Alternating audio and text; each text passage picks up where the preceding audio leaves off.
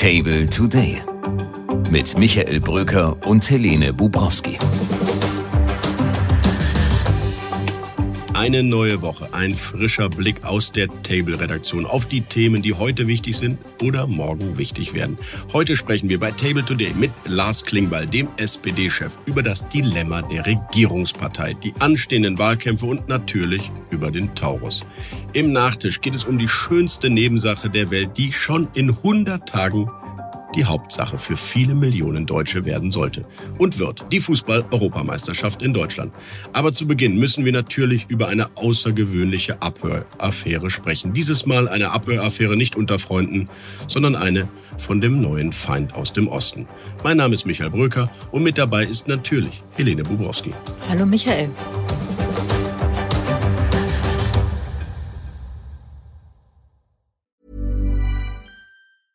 Hey, I'm Ryan Reynolds. Recently, I asked Mint Mobile's legal team if big wireless companies are allowed to raise prices due to inflation. They said yes. And then when I asked if raising prices technically violates those onerous two year contracts, they said, What the f are you talking about, you insane Hollywood ass? So to recap, we're cutting the price of Mint Unlimited from $30 a month to just $15 a month. Give it a try at mintmobile.com slash switch. $45 up front for three months plus taxes and fees. Promo for new customers for limited time. Unlimited more than 40 gigabytes per month. Slows. Full terms at mintmobile.com. Der Vorfall ist deutlich mehr als nur das Abhören und Veröffentlichen eines Gesprächs im Bereich der Luftwaffe. Es ist Teil eines Informationskrieges, den Putin führt. Daran äh, gibt es gar keinen Zweifel. Es handelt sich um einen hybriden Angriff zur Desinformation. Es geht um Spaltung.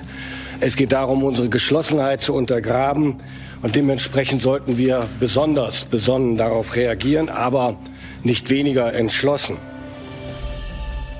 Das war Boris Pistorius, der Bundesverteidigungsminister, der spontan am Sonntagnachmittag eine Pressekonferenz geben musste. Warum?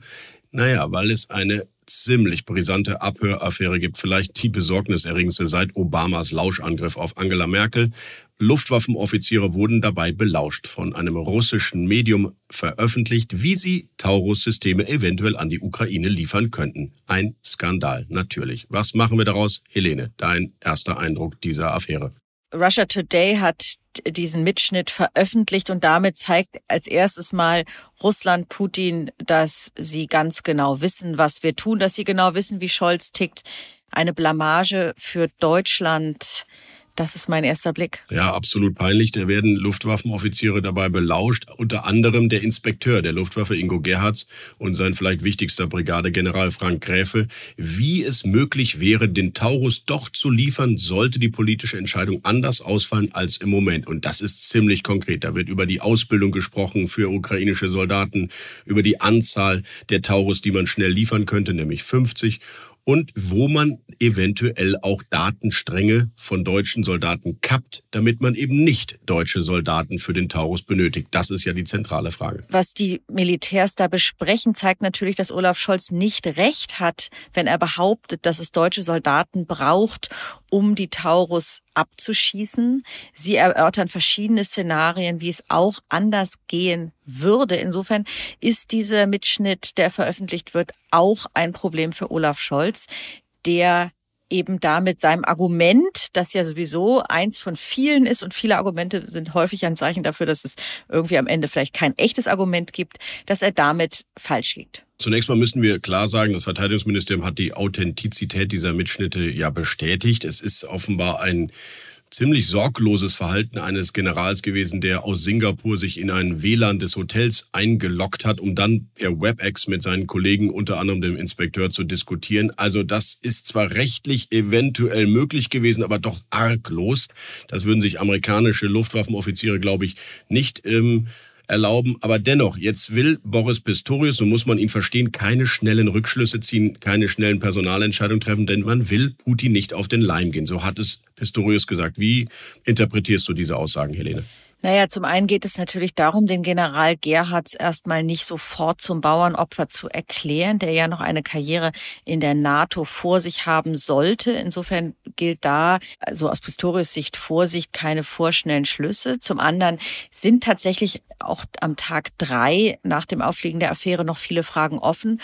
Zum Beispiel, ob das Nutzen von WebEx für diese Inhalte und inwiefern das den Dienstregeln widerspricht. Es gibt, das hat Pistorius gestern gesagt, auch eine gesicherte Version von WebEx, wo aber dann die Frage ist, ob diese Inhalte eigentlich vertraulich oder streng vertraulich oder geheim oder wie auch immer eingestuft wurden. Das sind die verschiedenen Grade, die es da innerhalb der Bundesregierung und vor allem innerhalb des Verteidigungsministeriums gibt. So, also viele Fragen offen. Insofern heißt die Devise erstmal abwarten und nicht Putin den Gefallen tun, jetzt in Panik zu verfallen und vorschnell irgendwen zu opfern. Aber zwei Botschaften, glaube ich, die die Politik mitnehmen sollte aus dieser Affäre ist erstmal, Spionage ist vielleicht sogar ein Hauptwerkzeug geworden für die Russen und ihre hybride Kriegsführung. Und der Zeitpunkt ist sicherlich, wie so oft bei Putin, kein Zufall. Die Taurus sind ein relevantes Kriegsmittel für die Ukraine. Es wird dort ja auch ganz explizit in dem Gespräch über die Kertschbrücke gesprochen, über die Munitionsdepots, die man damit treffen könnte. Also damit versucht Putin, so sagte es mir gestern auch ein Experte aus der Unionsfraktion, damit versucht Putin gezielt die Lieferung von Taurus zu verhindern, eine Abschreckung zu liefern, auch für den Kanzler Olaf Scholz, dass diese Systeme jetzt auf gar keinen Fall geliefert werden sollten. Also vielleicht ist es gerade jetzt ein guter Grund, um doch nochmal neu darüber nachzudenken. Ich finde sowieso, es gibt viele gute Gründe, über die Lieferung von Taurus nachzudenken, die ja in der Kriegsführung, so sagen es die Experten, einen echten Unterschied machen würden. Und aus der Veröffentlichung durch Russland wird eben auch klar, sie zeigen euch, Olaf Scholz, wir wissen, dass du Angst hast und wir zeigen der Welt, dass du Angst hast. Und aus dem Grund, also man darf nicht trotzig reagieren, aber aus dem Grund sollten wir uns wirklich überlegen, ob dieses ständige Optionen ausschließen, dieses öffentliche Zögern und Zaudern trotz der ja gewaltigen Lieferungen, die wir vorgenommen haben, ein sinnvolles Mittel ist oder ob wir nicht wie die Franzosen doch stärker auf die strategische Ambiguität setzen sollten und eben diese Fragen bewusst offen lassen sollten. Der Unionspolitiker Roderich Kieserwetter hat es so zusammengefasst, es liegt jetzt einzig und allein am Willen des Kanzlers, ob er der Ukraine zum Sieg verhelfen will oder eben Russland. Ein harter Vorwurf, aber wenn die Taurus so relevant sind, dass die Russen sogar Spionageaktionen in Gang setzen, um sie zu verhindern, dann sollte man das nochmal neu diskutieren. Einer, der noch mehr weiß über dieses System und was vielleicht auch diese Generäle da wirklich besprochen haben, welche Konsequenzen das auch für die Luftwaffe und die Bundeswehr haben sollte, ist unser Bundeswehrexperte Thomas Wiegold. Wir haben ihn gestern natürlich zu einer schnellen Einschätzung dieser Affäre gebeten. Hier ist seine Antwort. Die Frage ist zum einen, waren sich die beteiligten Offiziere bewusst, dass sie über eine nicht sichere Verbindung miteinander sprechen? Oder ist das eine technische Problematik, die die Generale so nicht gekannt haben. Das wird vom militärischen Abschirmdienst untersucht. Der zweite Punkt dabei, auch äh, wenn eine solche Videokonferenz genutzt wird, die heißt WebEx, da dürfen darin Details nur bis zu einem bestimmten Geheimhaltungsgrad besprochen werden. Und die technischen Einzelheiten, zum Beispiel die Fähigkeiten des Taurus, die da zur Sprache kamen, die waren deutlich höher eingestuft. Also eigentlich hätten möglicherweise die Offiziere sagen müssen, darüber reden wir jetzt auf diesem Weg nicht. Da ist also nicht ausgeschlossen, dass es noch disziplinare Konsequenzen für einen oder mehrere Beteiligte geben kann. Im Wesentlichen äh, kommt es darauf an, diese hybride Kriegsführung aus Russland nicht wirken zu lassen. Es war ja kein Zufall, dass diese Datei mit dem abgehörten Gespräch am vergangenen Freitag veröffentlicht wurde.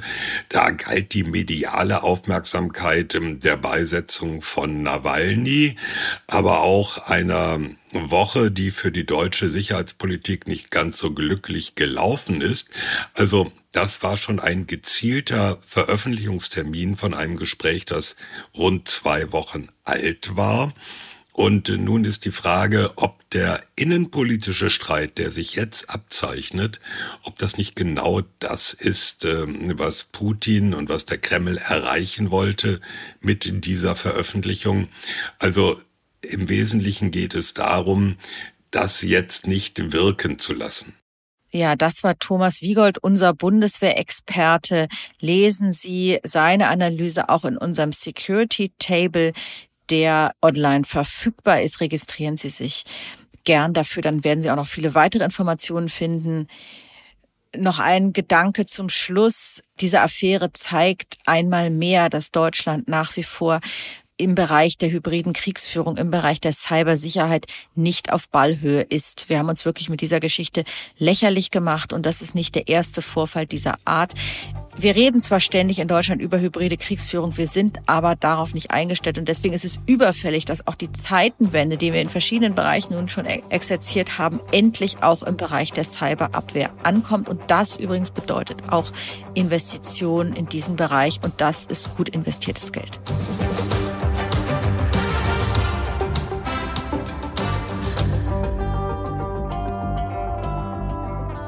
Der SPD-Vorsitzende ist derzeit wahrlich nicht zu beneiden. Die Umfragen für die Regierungspartei sind im Keller, der SPD-Kanzler sogar unbeliebter als der Oppositionsführer Friedrich Merz und ständig unter Druck von FDP und Grünen. Und selbst eingefleischte SPD-Unterstützer in den Ländern haben irgendwie das Gefühl, die Ampel kümmert sich um alles Mögliche, aber nicht um die zentralen Wirtschafts- und Wohlstandsthemen, zum Beispiel Arbeit, Wohnungspolitik, Inflation. Und trotzdem nimmt sich Lars Klingbeil, der SPD-Chef, diese Woche auch noch Zeit für eine ausgiebige Reise nach Afrika. Er möchte eine moderne Nord-Süd-Politik in Angriff nehmen und reist dafür in mehrere afrikanische Länder. Vorher allerdings schaute er noch bei uns im Table Media Café vorbei und nahm am runden Tisch unseres Podcast-Studios Platz. Los geht's. Einen schönen guten Tag, Herr Klingbeil. Hallo, Herr Brücker. Wenn man Olaf Scholz zuhört beim derzeit wichtigsten Thema, dem Krieg in der Ukraine, hat man das Gefühl, er hat sich mit Putins Sieg schon abgefunden. Richtig? Das äh, ist definitiv nicht so. Das zeigen die Fakten ja auch anders. Olaf Scholz äh, führt eine Regierung, die äh, mit Abstand der größte Unterstützer in der Ukraine ist, äh, in, in, Europa ist, was die Ukraine angeht, militärisch, politisch, drängt auf den Beitritt und äh, wir stehen da ganz eng mit den Amerikanern an der Seite der Ukraine. Aber das heißt nicht, dass man alles machen muss und dass man jede Debatte richtig finden muss. Und äh, ich war schon irritiert darüber, dass der französische Präsident die Diskussion über Bodentruppen begonnen hat. Und da war es wichtig, dass Olaf Scholz ein klares Stoppschild auch setzt und sagt, wir werden nicht selbst Kriegspartei bei aller Unterstützung, die für die Ukraine da ist, die ausgebaut wird und die auch äh, natürlich weitergeht. Wundern Sie sich nicht, warum die beiden wichtigsten Staatschefs in Europa das nicht vorher besprechen, was sie öffentlich kommunizieren in so einer sensiblen Frage? Ich finde ähm, gut, wie eng die beiden sich besprechen. Man hat äh, gerade schon den Eindruck jetzt über viele Wochen gewonnen, dass die deutsch-französische Achse, dass die zusammenwächst. Übrigens auch im Weimarer Dreieck mit der neuen polnischen Regierung, wo ich sehr, sehr froh bin, dass es da diesen Regierungswechsel gegeben hat. Jetzt gibt es eine Differenz in dieser einen, nicht unwichtigen Frage, aber da hätte ich mir in der Tat gewünscht, dass äh, Macron diese Vorschläge erstmal intern macht, dass es nicht gleich eine öffentliche Debatte gibt. Aber ich glaube, es gibt eine Angst auch in Deutschland, äh, dass man reinrutscht in so eine Kriegssituation. Äh, das ist schon etwas, was viele Menschen auch auf meinen Veranstaltungen umtreibt. Die fragen, könnt ihr verhindern, dass man in den Dritten Weltkrieg reinrutscht, dass wir da am Ende beteiligt sind? Und deswegen war es wichtig auch, dass der Kanzler hier sehr klar ein öffentliches Signal gesetzt hat. Wir werden keine deutschen Soldaten in die Ukraine schicken. Die Unterstützung geht weiter, die geht stark weiter, aber hier wäre eine Grenze überschritten. Wenn Putin die Ukraine einnimmt und siegt und danach wie er es angekündigt hat, osteuropäische Länder vielleicht auch ins Visier nimmt, Georgien, Moldau oder sogar baltische Länder, haben wir nicht dann den Dritten Weltkrieg, wenn er gewinnt? Hm, da sind mir aber zu viele Wenns drin. Erstmal haben viele gesagt, Putin greift gar nicht an. Dann wurde gesagt, als er angegriffen hat, das dauert wenige Tage, dann hat er die ganze Ukraine eingenommen. Und die Ukrainerinnen und Ukrainer, die sind wirklich mutig, die sind standhaft, die verteidigen jetzt ihr Territorium auch seit zwei Jahren. Sie haben sogar Territorium zurückgewonnen, das Putin schon erobert hatte. Jetzt ist es gerade so ein Stellungskrieg, der da stattfindet. Und wichtig ist jetzt, dass wir Munition produzieren, dass wir Luftabwehr auch stärken. So, und da sind wir dran mit Hochdruck. Das machen wir in Deutschland, das machen andere europäische Länder. Aber jetzt so zu tun, als ob die Ukraine den Krieg verloren hätte oder ihn verlieren wird, das ist mir zu pessimistisch, weil es darum geht, sie stark zu machen, jetzt auch für die, für die Situation.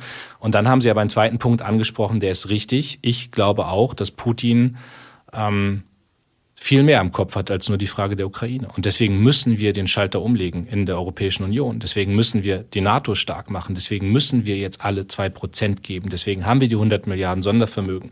Deswegen ist es richtig, wenn der Verteidigungsminister auch die äh, deutschen Soldaten jetzt nach Litauen schickt und dort eine Brigade stationiert. Also da müssen wir Putin an jeder Stelle signalisieren, wir werden jeden Zentimeter des NATO- und des EU-Territoriums verteidigen. Das muss ein unmissverständliches Zeichen sein. Und da ist die Bundesregierung aber klar. Maximale Stärke gegen Putin, aber nicht mit dem Taurus. maximale Stärke gegen Putin, aber nicht so, dass wir am Ende vielleicht einen unvernünftigen Schritt gehen und in eine Kriegssituation reinstolpern. So, das, das will ich nochmal. Wir werden diese Debatten manchmal zu schwarz-weiß geführt, auch zu verkürzt geführt. Wir können klar sein in der Haltung, klar sein in der Stärke, klar auch in dem Signal, was wir an Putin ausstrahlen, aber trotzdem keine unvernünftigen Schritte machen. Und, und auf einmal eine Debatte loszutreten, auch in der deutschen Öffentlichkeit, das wäre ja passiert, wenn Scholz nicht früh das Stoppschild gesetzt hätte, dass dann über die Kriegsbeteiligung auch geredet wird. Das hätte vielleicht am Ende dafür gesorgt, dass die Unterstützung für die für die wirklich konsequente Ukraine-Politik der Bundesregierung, dass sowas auch verloren geht in der Öffentlichkeit. Wer definiert denn Kriegsbeteiligung? Laut Putin ist der Westen im Krieg mit ihm. Laut Putin ist die NATO im Krieg mit ihm. Also ich habe doch keinen Zweifel dran, dass der qualitative Unterschied nochmal von deutschen Soldaten in der Ukraine zu deutschen Soldaten ja, nicht in der Ukraine, dass das ein deutlicher Unterschied richtig. ist, auch in der Wahrnehmung der Öffentlichkeit, aber natürlich auch in der Wahrnehmung der Ukraine, aber auch in der Wahrnehmung der deutschen Öffentlichkeit darüber. Es gibt eine große Unterstützung nach wie vor, dass wir die Ukraine unterstützen.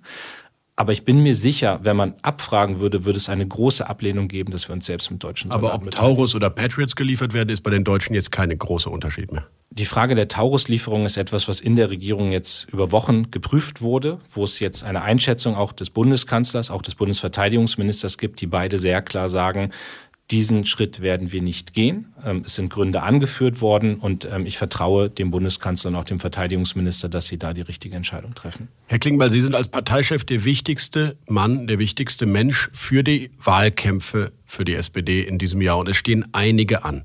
Wer ist Ihr zentraler Gegner? Und ich meine nicht die AfD, die viele oder wenn nicht sogar alle politischen Parteien der Mitte als zentralen Gegner auserkoren haben, aber jenseits der AfD, mit wem werden Sie sich besonders auseinandersetzen? Sie haben das jetzt in der Frage auch angetextet. Natürlich ist es die größte Herausforderung für eine Demokratie, wenn eine rechtsextreme Partei gerade bei 20 Prozent liegt. Da sind sich hoffentlich alle Demokratinnen und Demokraten einig.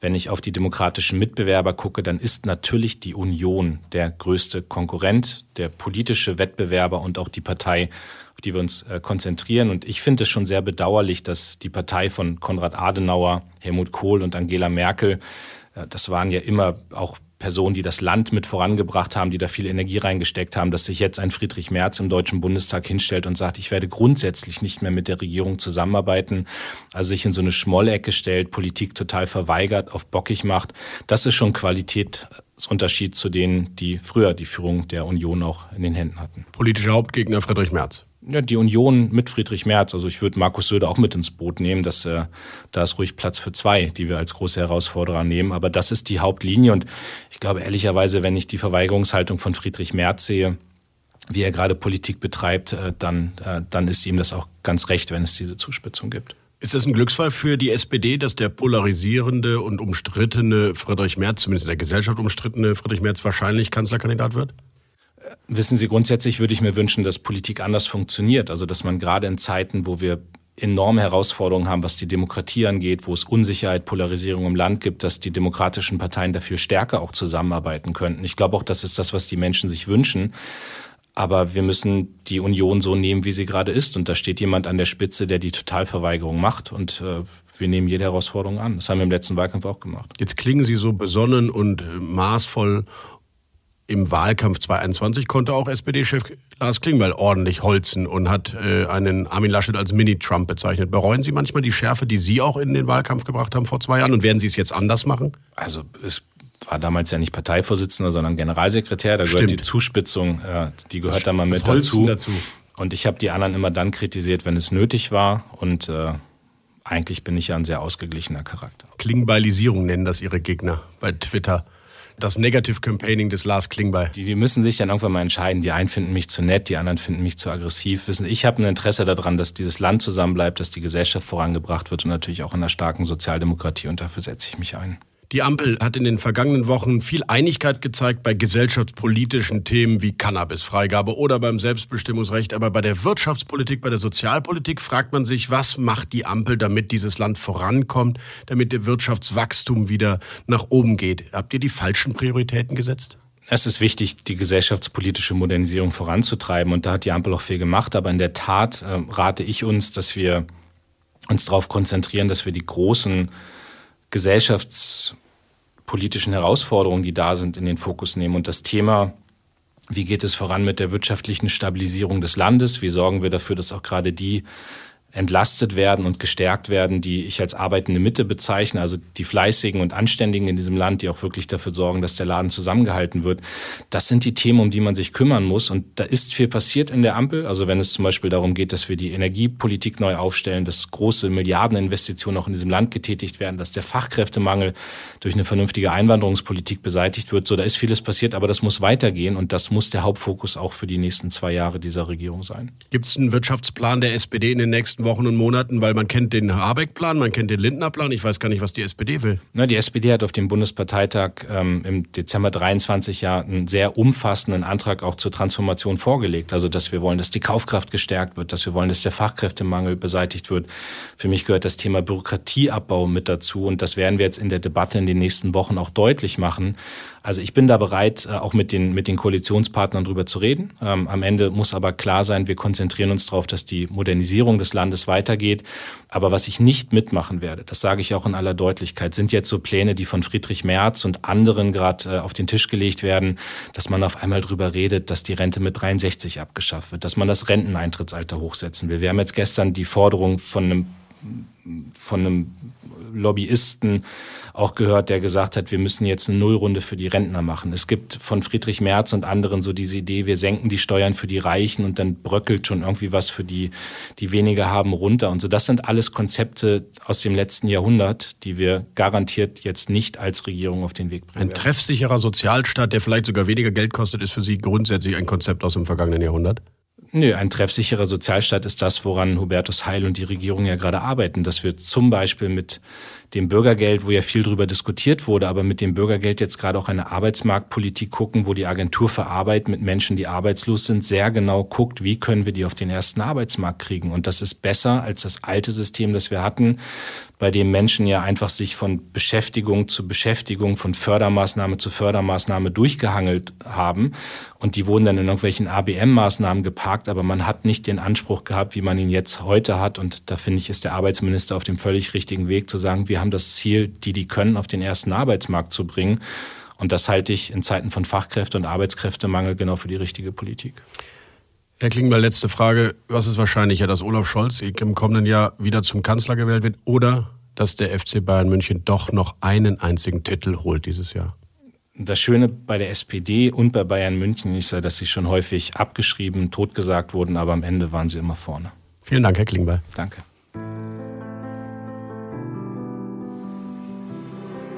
Na, kribbelt es bei Ihnen auch schon? In 102 Tagen, ich glaube, Sie haben noch gar nicht daran gedacht, ist bereits wieder Europameisterschaft. Im Fußball natürlich und auch noch in Deutschland. Und an diesem Mittwoch kommen zwei der Botschafter dieser Europameisterschaft nach Berlin und treffen Mitglieder des Kabinetts zum kleinen öffentlichen Startschuss der Euro-Botschafter Philipp Lahm, ehemaliger Weltmeister, und der Sportdirektor des Deutschen Fußballbunds, auch ein ehemaliger Weltmeister, Rudi Völler, sind zu Gast in der Hauptstadt. Mit Innenministerin und Sportministerin Nancy Faeser wollen die beiden dann ein Konzept vorstellen für die grünsten und nachhaltigsten Europameisterschaften aller Zeiten. Heimspiel für Europa, so soll der Slogan heißen. Und immerhin 8 Millionen Euro zahlt die UEFA als Ausgleichsmaßnahmen für den Klimaschutz weil die Europameisterschaft natürlich die eine oder andere CO2-Emission mit sich bringen dürfte.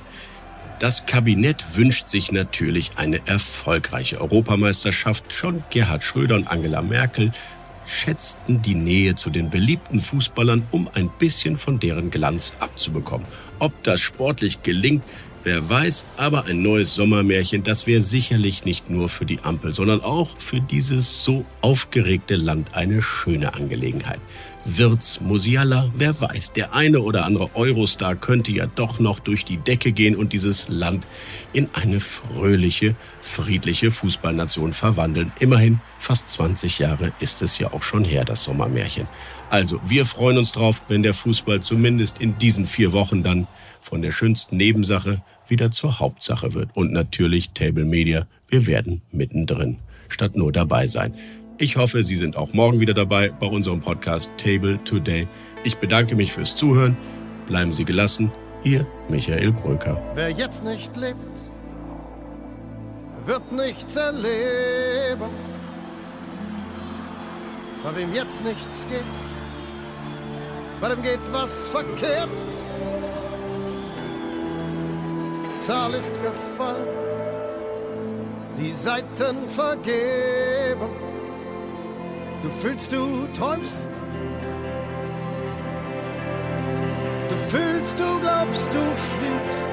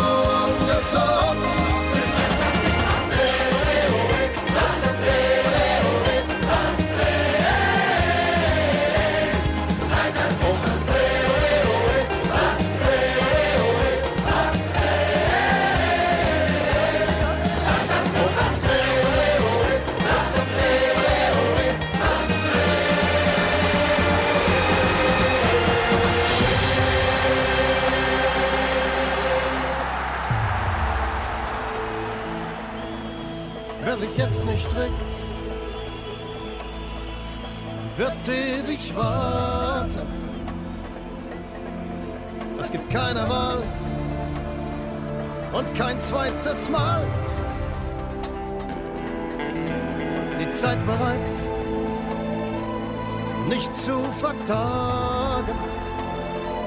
Du fühlst, du träumst. Du fühlst, du glaubst, du fliegst. Du fliegst.